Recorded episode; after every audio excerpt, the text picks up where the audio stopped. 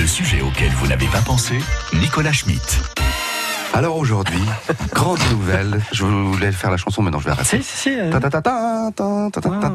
On parle du mariage. Le mariage, eh oui, et plusieurs façons aussi euh, d'aborder ce mariage. hein. Le mariage, c'est un beau symbole, vous en conviendrez.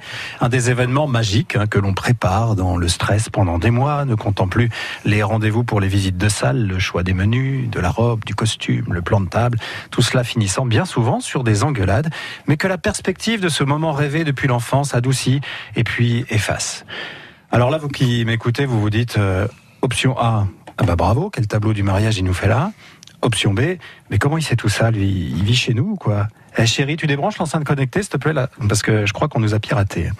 Mais certains ne veulent pas choisir ni la salle, ni le menu, ni le DJ, et pas même leur femme ou leur mari. Et non, parce que cela sous-traite. Je voulais vous annoncer qu'on a trouvé une femme compatible avec vous. Et vous serez mariés donc dans quelques semaines. Waouh, il laisse faire la science. Et M6, la marieuse, les deux unis pour nous faire croire que des milliers de célibataires sont compatibles à 78% et donc susceptibles de se marier sans jamais s'être rencontrés. Mariés au premier regard. Je suis prête à me marier avec un inconnu. Rien ne les arrêtera, ils sont déterminés à trouver l'homme ou la femme de leur vie, quitte à se ridiculiser devant 2 565 000 spectateurs. C'est le chiffre d'audience du dernier épisode de cette émission, oui. C'est courageux, hein. ça, on peut pas leur enlever ça.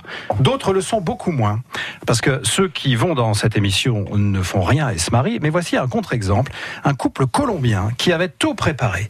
Ils avaient surmonté la première phase des préparatifs que je vous ai décrite en introduction, et puis là, patatras. L'histoire s'est déroulée dans la petite ville de Pitalito il y a deux semaines. L'homme qui doit se marier dans 10 heures avoue à ses amis ne plus vouloir le faire. Et faisant preuve du légendaire courage masculin dans ce genre de situation, il préfère ne pas en discuter avec sa future épouse. Non, il propose à ses amis de simuler un kidnapping. Sí, es una idea muy buena, amigo? Llamemos a la policía, ¿eh? Et ils expliquent à la police que leur ami a été enlevé par des hommes armés à moto.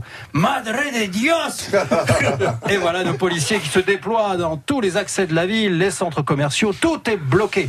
Et face à cela, bon, les copains du mari se disent quand même, eh, Pedro, il est gentil, mais on va peut-être prévenir Poncherello et tous ces flics que no es la verdad?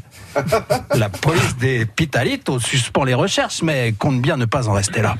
Quant à notre courageux futur marié, devenu pour le coup ex-futur marié, car il a finalement échappé à son mariage, il est allé se planquer, se faire tout petit pour échapper aux commentaires.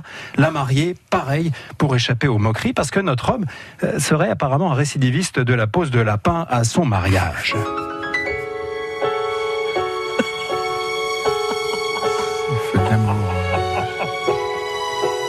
Que va-t-il se passer pour eux?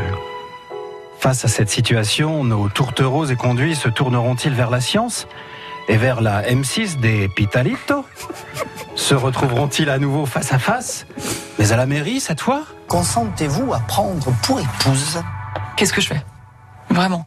Mais tu te casses. C'est une très bonne chute. Moi je retiendrai aussi un truc. Est-ce la merdade Si jamais vous avez un moment, passez donc au comptoir 0809 400 500.